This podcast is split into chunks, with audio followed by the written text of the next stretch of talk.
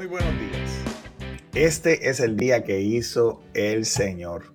Un día para que te goces y para que te alegres en él. Mi nombre es Rafael Deriz y esto es Renovando tu mentalidad. Y el título de hoy es Personas respetables. Y la pregunta que nos vamos a hacer hoy es, ¿cómo esperamos que las demás personas nos traten a nosotros? En los diferentes lugares donde yo he tenido la oportunidad de trabajar, ya fuera eh, mi trabajo en la empresa privada o de alguna manera en la forma en que interactúo en la comunidad, siempre he tenido la oportunidad de haber alcanzado el favor y el respeto de las personas con quien he trabajado. Y es que esto eh, esto de ganarse el respeto de los demás y de tratar a las demás personas con respeto es un elemento fundamental para tener éxito en cualquier cosa que uno haga.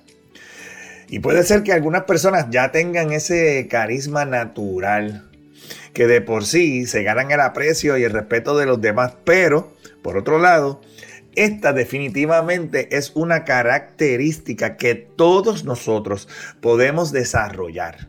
El respeto es, una, es como una carretera de, de, dos vías, es bidireccional.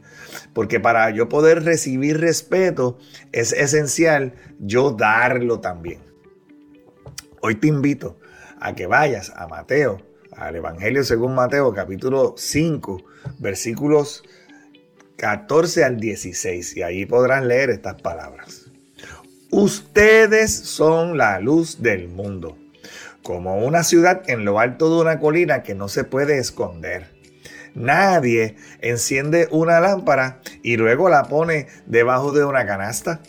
En cambio, la coloca en un lugar alto donde ilumina a todos los que están en la casa.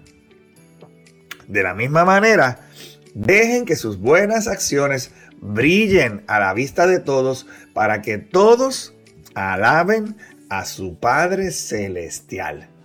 Aquí Jesús, eh, es muy importante notar que no les está diciendo a sus discípulos, ustedes ahora tienen luz, sino que les está diciendo que ellos son luz. Por lo tanto, eso nos da a nosotros un mayor sentido de responsabilidad. Aquellos que somos hijos de Dios. Tenemos una gran responsabilidad de no tan solo vivir por nosotros mismos, sino de que tenemos que ser luz para alguien. Necesitamos ser luz y darle luz a alguien y hacerlo con amor, hacerlo con respeto, alcanzar a los demás que están a nuestro alrededor. Y estas palabras de Jesús son muy trascendentales porque ese título de ser luz en ese tiempo, hasta ese momento, ese título de ser luz o ser una lámpara en medio de otras personas era solamente dado a los rabinos más prominentes, a los, a los hombres más sabios. Y ahora Jesús les está dando ese título de ser luz a campesinos, a pescadores, a hombres comunes y corrientes como tú y como yo. No solamente nosotros necesitamos recibir a Jesús como nuestro Salvador y ahí nosotros nos constituimos en hijos de Dios, receptores del Espíritu Santo que comienza a hacer una obra de santificación. Jesús, por medio de su muerte, nos justifica y la presencia del Espíritu Santo en nosotros, que es la presencia de Dios en nosotros, nos va santificando, o sea que nos preserva, nos ayuda a desarrollarnos, a convertirnos en esa luz que nosotros necesitamos ser para los demás. Y ahora, si eres un hijo de Dios, es una responsabilidad, no es un reto, no es un llamado, no es un favor que le hacemos a Dios, es un deber, el deber de todo hijo de Dios, de todo cristiano, de nosotros ser esa luz en medio de la oscuridad. Y constantemente debemos estar evaluando si estamos cumpliendo o no con esa responsabilidad que Dios ha puesto en nuestras manos. El propósito de una luz es brillar, sin tener miedo de que al llamar la atención eso traiga la mala voluntad de otras personas. Y es que nosotros necesitamos brillar en todo lugar, no tan solo en el aislamiento de la congregación o de la iglesia, sino en donde quiera que nosotros vamos, porque el propósito principal, de acuerdo a estos versículos, es que por medio de nuestra vida, nosotros le damos honor y gloria a nuestro Padre Celestial. Aquí te quiero compartir algunos consejos prácticos para que seas esa persona respetable, esa persona que da respeto y que recibe respeto en donde quiera que está haciendo luz, como nos eh, llama Jesús en, estos, en este pasaje bíblico. Debemos practicar la empatía. Eso de ponerte en los zapatos de la otra persona. Esfuérzate por comprender y entender las experiencias y las perspectivas de los demás antes de hablar.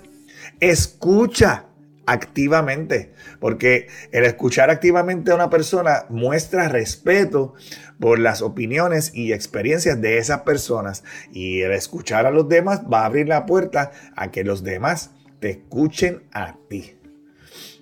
Próximo consejo, sé honesto y transparente, porque es que la honestidad es la clave para construir una relación de confianza y de respeto.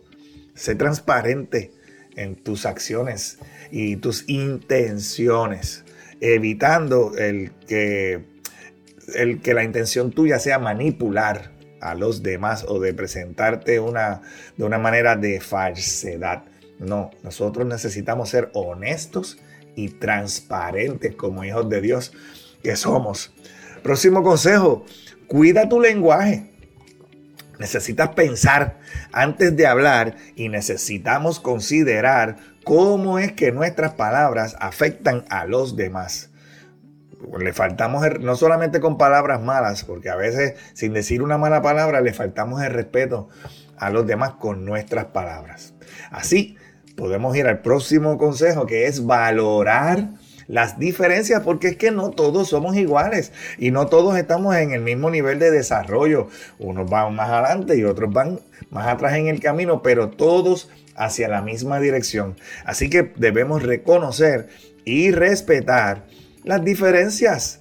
Las diferencias de opinión, las diferencias culturales o otro tipo de diferencias, porque en la diversidad hay riqueza. de opinión. Así podemos ir al próximo consejo que es todo el tiempo mostrar gratitud, porque tú puedes aprender algo de alguien todos los días. Esa diversidad que te hablé te va a enriquecer si la recibes con sabiduría. Y puedes mostrar gratitud y, darle gracias a los demás cuando, cuando corresponda. Reconoce las contribuciones de los demás y eso va a fortalecer las relaciones porque lo que tú aprecias, aprecia. Otro consejo muy importante es que nosotros como hijos de Dios debemos aprender a cumplir nuestros compromisos. No es que te comprometas con todo, tienes que decir sí y que tu sí sea sí y decir no de vez en cuando y que tu no sea no. Pero cuando tomes esas decisiones y dices sí, y cumples tus compromisos, te conviertes en una persona confiable. También cuando dices que no y lo, y lo cumples. Porque la consistencia en tus acciones va a construir confianza. Y esa confianza es la base para el respeto. Porque las personas van a apreciar tu integridad. Próximo consejo, aprende a manejar los conflictos. Enfrenta los conflictos con respeto y vas a poder resolver esos conflictos en lugar de recurrir a la hostilidad. Comienza a practicar una comunicación asertiva. Busca soluciones que beneficien a ambas partes, no tan solo buscando tu eh, beneficio personal. Próximo consejo. Cuida tu autoestima, porque es que si no te puedes respetar a ti mismo, ¿cómo vas a poder respetar a los demás? Establece límites saludables. Cultiva una buena autoestima, porque eso te va a ayudar a proyectar confianza y a establecer expectativas de cómo los demás te deben tratar a ti. Y por último, inspira a otros. Sé un modelo a seguir, positivo. Inspira a otros con tu comportamiento respetuoso, con tu amor, con tu misericordia, con la gracia. Dale por gracia a otros lo que por gracia tú has recibido. Y alienta a todos aquellos a que, que te rodean a ti a seguir ese mismo camino que tú has seguido. Eso que te ha dado luz, que te ha instituido en la luz del mundo, en la sal de la tierra. Ahora, compártelo con otros para que otras personas también puedan encontrar a Jesucristo como su Salvador. Este es el tiempo de ser diferente. Este es el tiempo de hacer la diferencia. Este es el día que hizo el Señor para que te goces y para que te alegres en Él. Que tengas un excelente resto del día y que Jehová te continúe bendiciendo en el nombre poderoso de Jesús. Amén.